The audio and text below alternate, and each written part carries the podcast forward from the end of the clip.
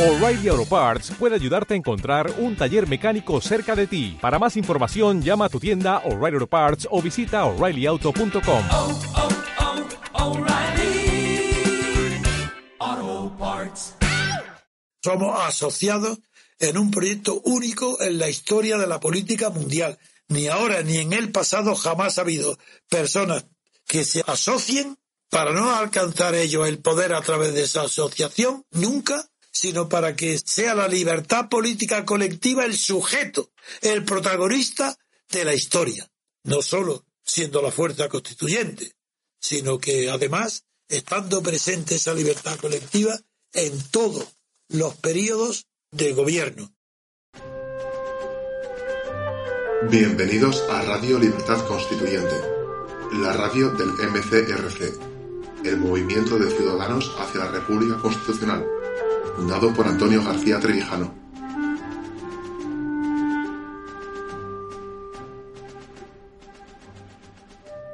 Buenos días, estimados oyentes de Radio Libertad Constituyente. Bienvenidos a un nuevo programa de Partidocracia entre líneas. Soy Fernando de las Heras y conmigo está Pedro Manuel González. Hola Pedro, ¿cómo estás? Pues encantado de estar otro día más contigo. Muy y bien. con nuestros televidentes y oyentes, claro. Muy bien, pues hoy, hoy vamos a ver una noticia del día 9 de, de febrero en el mundo. En la página 8 podemos ver pugna interna para atraer socios. Evidentemente estamos hablando del gobierno de España, estamos hablando de la polémica que tienen con la famosa ley de, del solo sí es sí, que es el eslogan que han elegido, pero que realmente es la ley orgánica de garantía integral de la libertad sexual. Eh, y como todos sabemos, pues está habiendo, ya van más de 400 personas que, que han visto, redu- visto reducidas sus penas, ya hay pues por medio centenar de, de personas que han salido a la calle gracias a las rebajas de penas. Y bueno, y aquí tenemos la noticia. Eh, eh, se titula Pugna interna para atraer socios. Y luego continúa con PSOE y Unidas Podemos están inmersos en una disputa por convencer a formaciones como Esquerra Republicana de Cataluña, Bildu, PNV o Más País para que apoyen sus respectivas tesis en la reforma del solo sí es sí y obligar al otro a ceder. Luego la noticia continúa de, de un señor llamado Raúl Piña, la grave crisis abierta en el seno del gobierno a cuenta de la reforma de la llamada ley solo sí es sí ha derivado en una suerte de guerra de guerrillas en la que los dos partidos que componen la coalición, PSOE y Podemos, pugnan por atraer a los socios de gobernabilidad, formaciones como Esquerra Republicana, Bildu, Más País, Compromís, hacia sus posicionamientos de facto implica situarse en contra de los del otro, otros miembros del Consejo de Ministros. Así está sucediendo en lo que respecta al cambio de penas en la ley del solo sí es sí, donde los socialistas han contactado ya con formaciones políticas. Se ha producido ya ya algunas llamadas con el propósito de que apoyen la iniciativa que ha impulsado Justicia, se entiende la ministra de Justicia, que registró el PSOE en el Congreso de forma unilateral, sin el apoyo de Unidas Podemos. Pedro, guerra dentro del propio gobierno que no tiene una sola línea de actuación, sino que al parecer pues le dejaron a la señora Irene Montero que hiciera la ley que, quisiera y ahora están viendo la- las consecuencias que está teniendo. De hecho, el otro día el propio Pedro Sánchez hablaba de, eh, ¿cómo decía? Consecuencias eh, inesperadas, ¿no? ¿Cómo era? Deseadas. Indeseadas, indeseadas. Parece esto como los efectos secundarios de un medicamento que cómo podíamos saber que, que esto, que esto nos iba a ocurrir. ¿Tú qué piensas de todo esto, Pedro? Bueno, que el, el titular también ya es bastante significativo cuando habla de que eh, se encuentran inmersos en una disputa por convencer a formaciones. Esto ya es bastante definitorio de la naturaleza del régimen. Eh, en tanto que eh, si existiera una democracia en España, se trataría de convencer a, los representantes, ¿no? Eh, no a las formaciones, sino a los representantes, en hacer campaña entre los representantes de cada distrito para que estos se sumaran o no al apoyo de una ley. Aquí ya se está hablando de convencer a formaciones. Bueno, ¿y las víctimas, por ejemplo, dónde quedan en todo esto? Eh, porque, claro, mm, si son las formaciones, la- pues las que deciden todo esto, pues es, es bastante extraño, ¿no? También me ha llamado bastante la atención que, bueno, en este todo mamoneo para conseguir eh, esta eh, corte, para intentar atraer a, un número, a una bolsa de los partidos o de los, de los representantes de los jefes de los partidos, a esta bolsa de legisladores, pues también he visto por ahí que se intenta meter al Partido Popular, ¿no? Entonces yo hay una cosa que, eh, o incluso que el Partido Popular apoye esta, esta reforma o se abstenga o de cierto modo la venga a favorecer. Yo pienso que la torpeza del Partido Popular si aceptara esto sería mayúscula y, van camino hacia ello, porque en primer lugar ellos lo que dicen es, bueno, pues eso es lo que nosotros hemos dicho, como que de tal manera si se produce esa modificación o ese cambio de legislativo, dijéramos que el gobierno re- refuerza las tesis del Partido Popular. Pero lo que no saben es que eso sería, o deberían saber, es que eso sería encaminarse hacia el precipicio, porque van a unir su destino al del gobierno.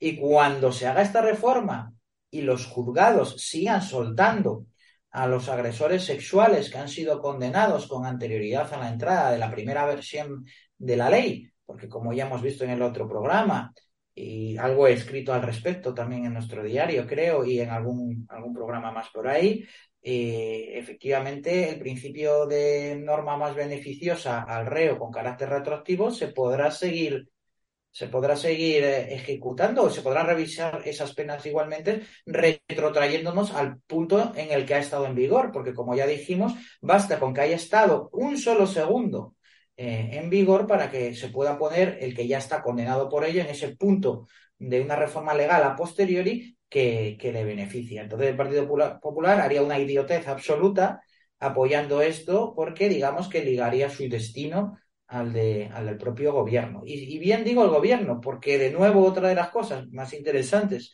o consecuencias que podemos eh, extraer de todo esto es quién está legislando. Legisla los, los parlamentarios, legislan los pseudo representantes, no.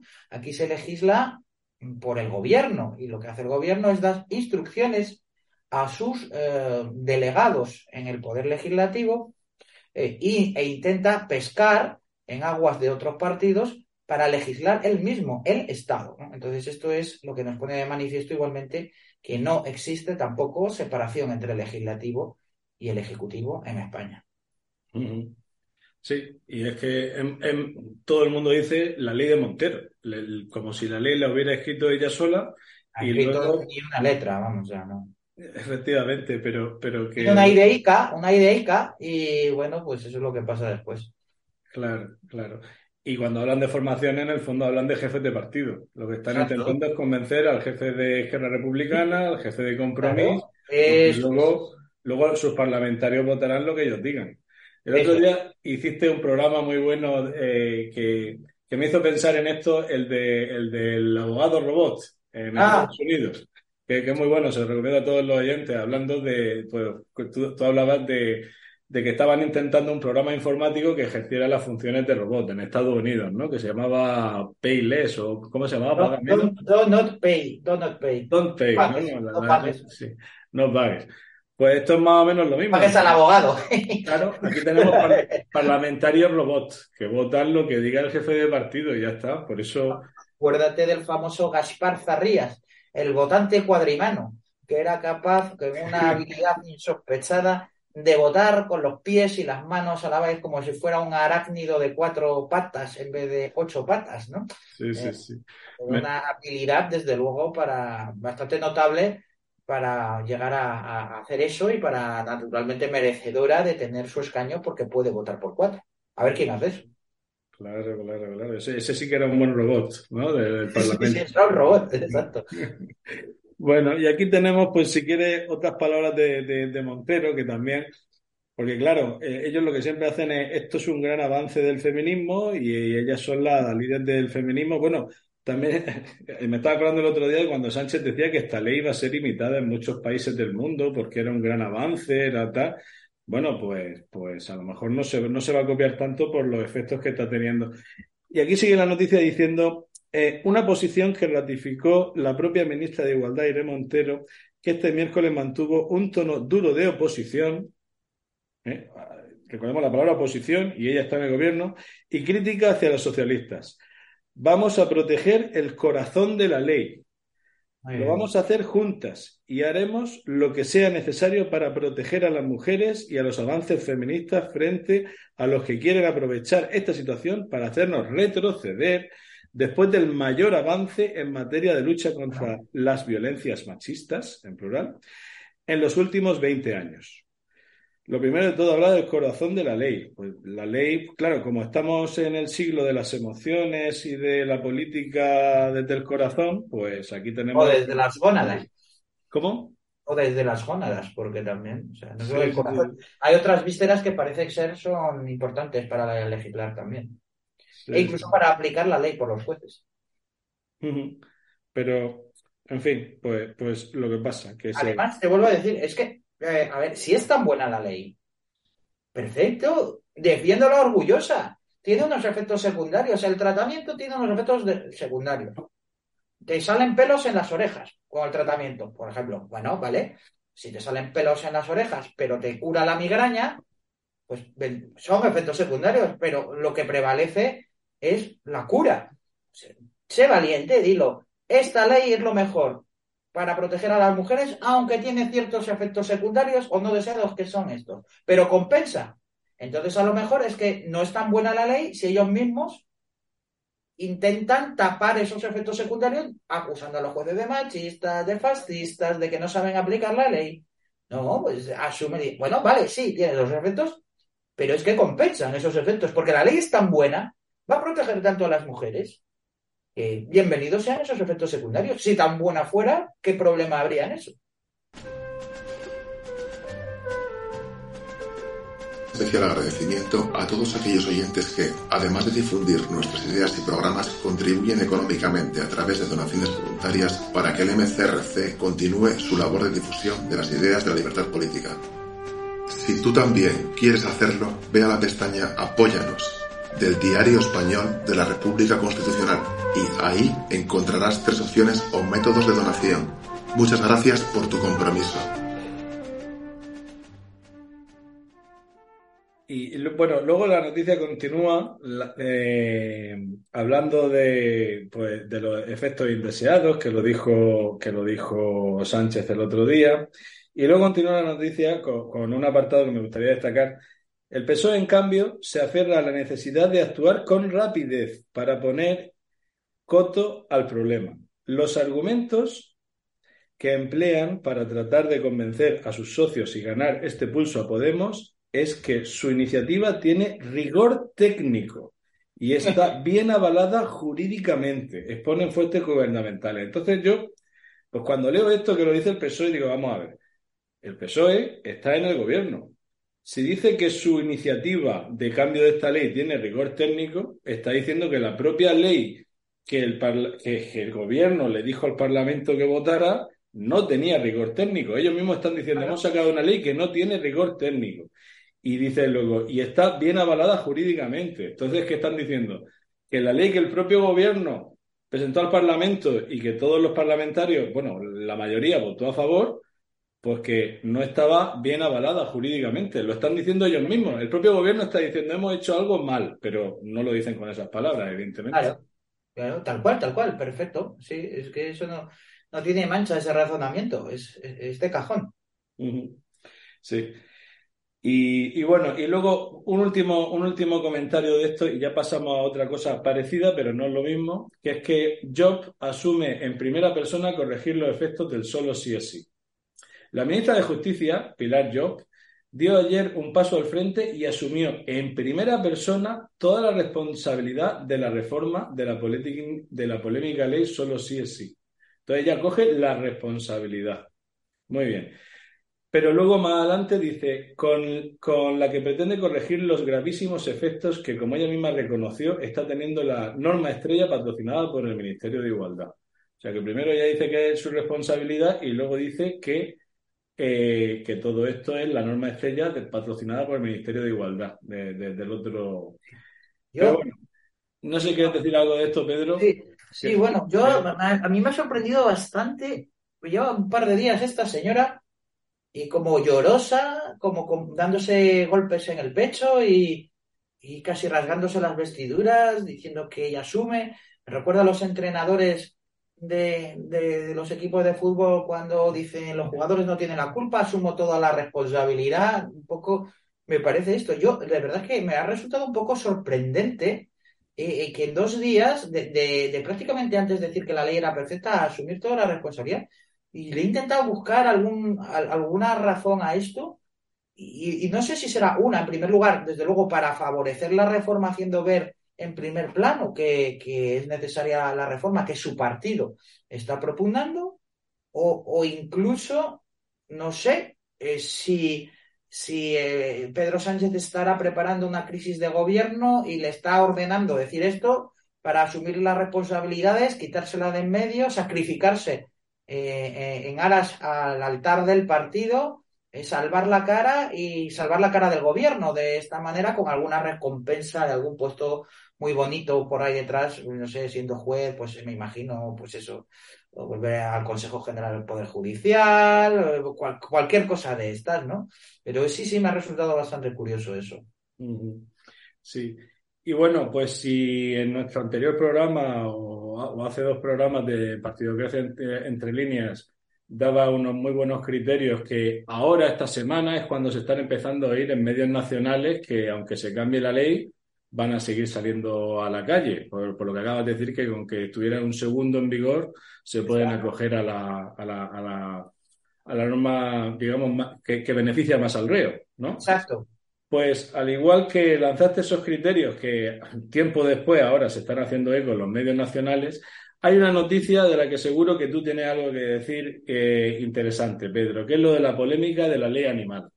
En la misma página 9 del, del Mundo, del día 9 de, de febrero, aparece presión al PSOE. Unidas Podemos, Esquerra Republicana de Cataluña, Bildu y Más País registraron ayer una enmienda conjunta a la Ley de Bienestar Animal como último intento de cara a la votación de hoy en el Congreso que el PSOE retire la exclusión de los perros de caza de la norma. Y luego eh, continúa con un, con un párrafo buenísimo que dice, hacer razón. El diputado del Grupo Confederal de Unidas Podemos e- y coportavoz de Alianza Verde, Juancho López de Uralde, destacó ayer que esta ley introduce aspectos muy importantes para la protección de los animales, como garantizar el abandono cero, unos avances que, como dijo, están en peligro por la cerrazón del PSOE. ¿Qué te Bueno. parece esto del abandono cero? Bueno, en primer lugar, que la ley ya se ha aprobado hoy y además mm, se ha quedado de los perros de caza como estaba. Eso para empezar. Se la ha envainado, los de Podemos se la han envainado. ¿eh? Eh, bueno, como está la cosa como está, pues nada. Eh, bueno, esto hablaba. Solo, solo un apunte, Pedro, Lo- y, y- pero lo ha votado Podemos también.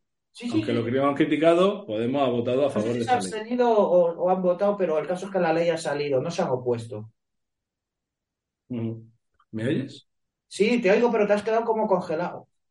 Uy, A ver, ahora, Ahora, no ahora, sé qué ha pasado, no sé qué ha pasado. Se ve que sí. las redes se han asustado de esto de que voten los animales, cosa que y ha piensan se ha comido una rata, un cable por ahí. Eh, pues sí, em, el caso es que la ley ha salido. Ahora no sé decirte si ha sido con abstención o voto positivo, pero el caso es que la ley y lo de los perros se ha quedado como estaba. Am, me merece, en primer, dos consideraciones. Una de principios y otro sobre el tema de los efectos no deseados. Una de principio de salida, que es aquí en esta ley se habla de los derechos de los animales. Bueno, en esto tenemos que ser muy claros. Los animales no tienen derechos, no pueden tener derechos. Los que tienen son las personas obligaciones con los animales de tratarlos bien.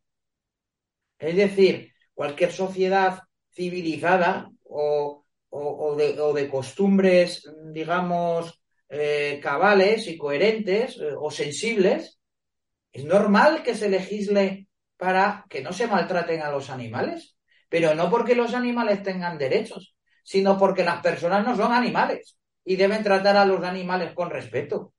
De la misma manera que no se puede empezar a darle patadas, eh, entra en la cabeza a, a un árbol sin que haya analogía con lo de los animales, y, destrozar eh, un árbol, porque hay un, hay un deber de... res- Quiero decir, en, en el ser de la persona está el respeto de, de la naturaleza, en esa coherencia o esa lealtad a la naturaleza que exige el comportamiento humano de cualquier, de cualquier persona moral, se debe a los animales. Y naturalmente, cuanto más satisfechos están los, las necesidades vitales de las personas, más tienden a protegerse los derechos, lo- los derechos no, a protegerse o a cuidarse el comportamiento social con los animales.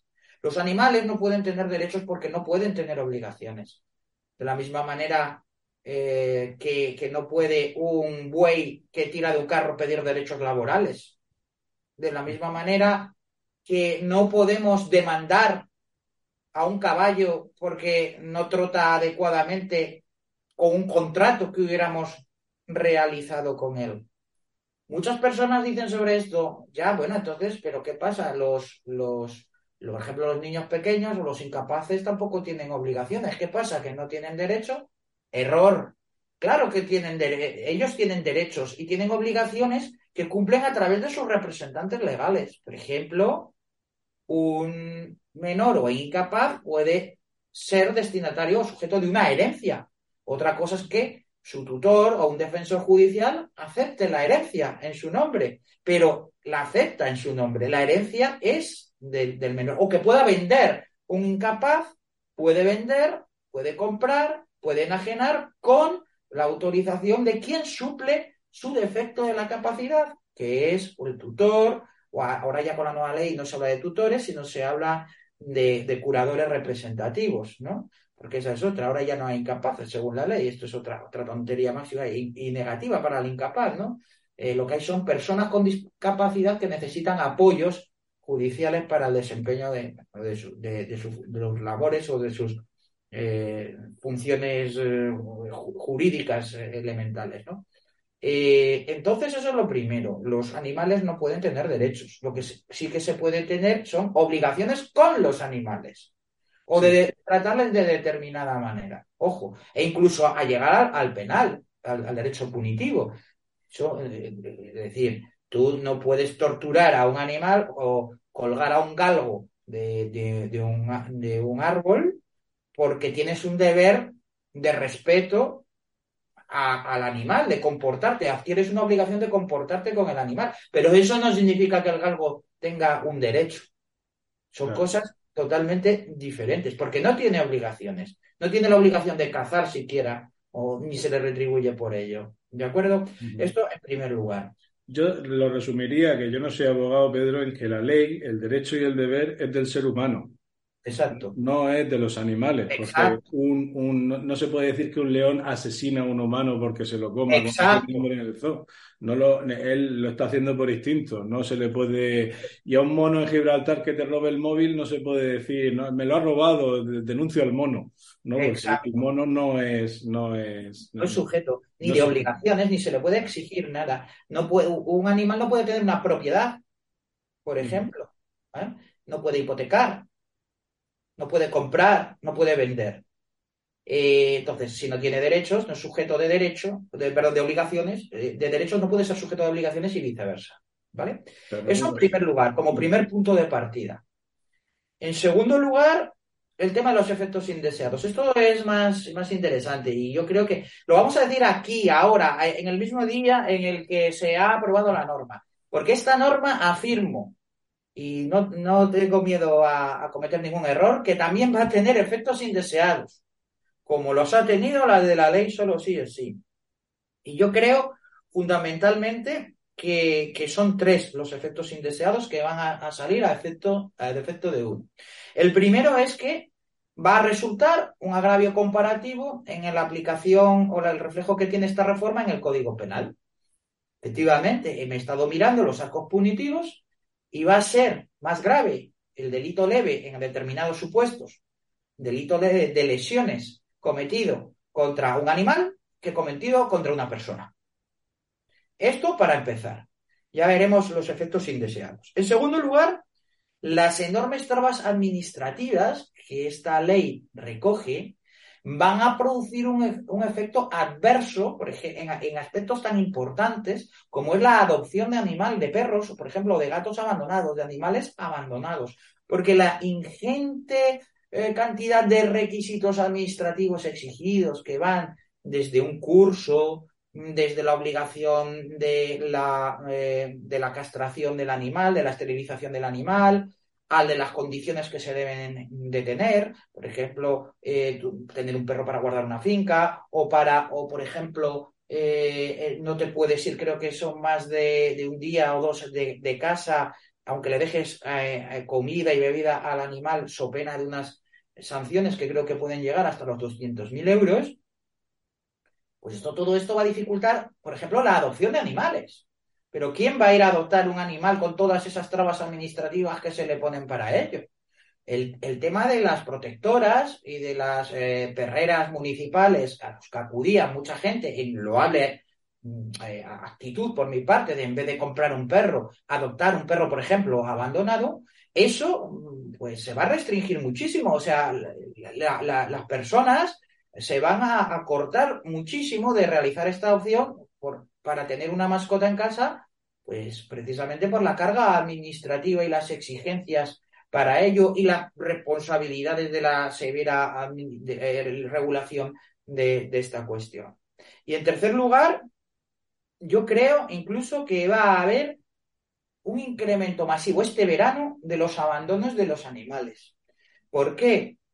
Porque también, fruto de esa regulación, dura regulación administrativa que existe ahora, se ha dado para las personas que tienen ahora animales de mascotas, van a tener que hacer una regularización de su situación en una legislación transitoria. Se les va a dar un plazo de tiempo para que se acomoden a esas exigencias administrativas que la nueva norma exige como cuáles, como por ejemplo lo que he dicho, sacarse el cursito famoso, registrar al animal, eh, adecuar las circunstancias del entorno donde se encuentra.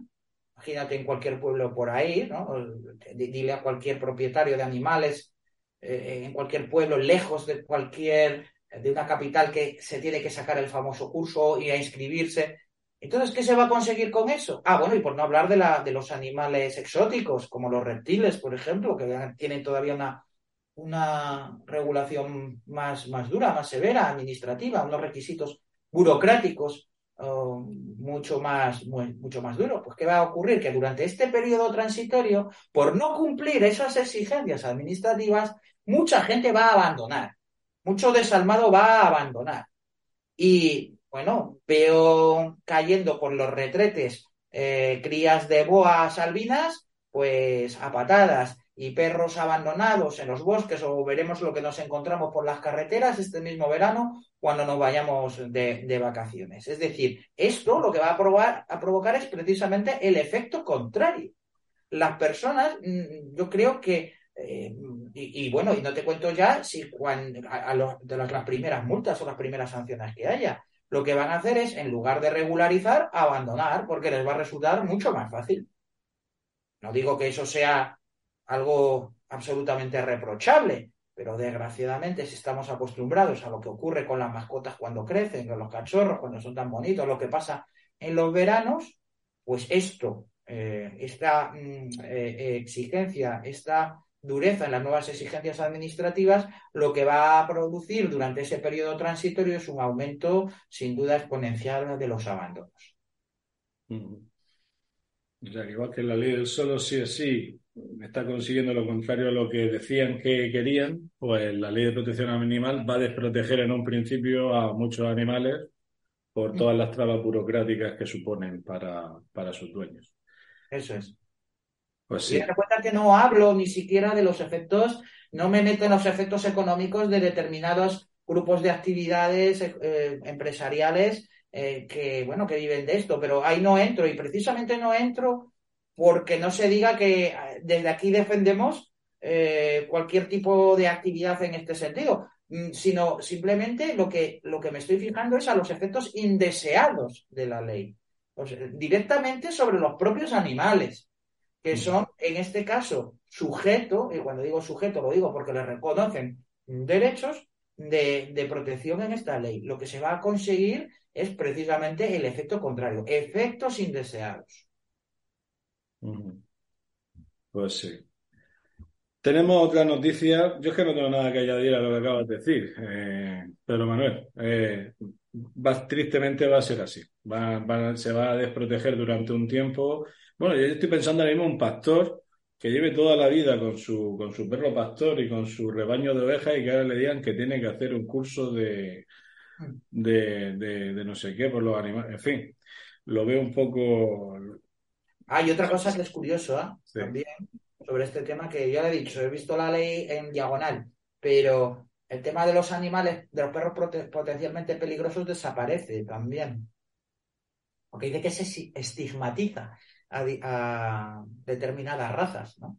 Y que habrá que ver animal por animal individualmente. O sea, imagínate la carga administrativa, no sé, si se va a presentar un funcionario en tu casa, a ver cuánto mide o cuánto pesa eh, tu perro, o si tiene unas características de un perro agresivo o, o no, y cómo se califica eso. Bueno, pero el caso es que aquello de los perros potencialmente peligrosos también va a desaparecer. Vaya, como si no tuvieran características comunes determinadas razas de, de, de perros, ¿no? Según la función que querían sus dueños. La actual regulación se establecía por comunidades autónomas unas determinadas razas en sí y luego había un cajón desastre que decía, y además de estas razas, las, los perros que cumplen las, las siguientes características, medidas de tanto a tanto de alto, de tanto a tanto de ancho, de tanto de peso, mandíbula eh, de tal manera o, o tal medida de arcada de, de- de mordedura de mandíbula, había ese cajón desastre, ¿no? Pero todo eso ahora va a quedar fuera. No se puede discriminar por raza, a los perros tampoco. Eso es, exacto. Como son sujetos de derechos, como son sujetos de derechos, es que ese es la consecuencia de llevar eh, a su propio término la conceptuación del, de- del derecho animal. Que para mí eso sí que es una animalada. Sí, sí, al final lo mismo se inventa una constitución de los animales o no sé, algún día veremos algo así, ¿no? Y fíjate, esto ya empezó, eh, hay una reforma, hubo una reforma del Código Civil en materia de derecho de familia. Es curioso que ha establecido, se ha introducido, lo introdujo también, creo que eh, a través de, de Belarra, fue una propuesta de ella en particular, en la- las visitas sobre los animales, sobre las, mas- las mascotas, igual que en un régimen de visitas, por ejemplo, para que un señor o señora vea a sus hijos fines de semana alternos y mitad de vacaciones escolares, lo mismo con el perro. Sí, El. Código Civil los trataba lo que se llamaba como semovientes. Ese es el, el concepto eh, clásico de los animales, semovientes, que es una categoría intermedia entre, pues, eh, son seres animados, por eso se semovientes, que no son sujetos de derecho y sobre los que cabe la propiedad. Porque esa es otra. Si los animales tienen derechos, ¿cómo puedes aceptar que una persona tenga un derecho de propiedad sobre otra persona, sobre otro ente dotado de derechos? O sea, que volvemos o sea, a la esclavitud. Como cuando eh, la señorita Escarlata tenía en su plantación a los negros. Es, todo lo mires por donde lo mires, una locura. Sí, sí, sí. Se Las consecuencias de todo esto es que eh, no se han parado a pensar dos pasos más allá de las consecuencias de todo esto. sí, sí. Un sujeto de derecho es posesión de otro sujeto de derecho, ¿no? Increíble. Eh, Bueno, pues si quieres comentamos rápidamente la otra noticia de la que hemos estado hablando, que es la, en la página 2 del, del Mundo, del día 9 de febrero, que, que- que queda titulada como Auto- Autopsia de Ciudadanos, así fue la debacle del centro político en España. Y bueno, más adelante en la noticia, bueno, de lo que habla básicamente, lo que inicia la noticia es que el último barómetro dice que Ciudadanos prácticamente va, va a dejar de existir porque no la van a votar. Y al principio aparece diciendo un partido construido sobre las casualidades, cimentado en la oportunidad y sepultado por sus contradicciones. Luego continúa la noticia diciendo que todos los parámetros pronostican su desaparición y Ciudadanos está muerto. Lo único que queda por resolver es dónde acabarán los que todavía sobreviven.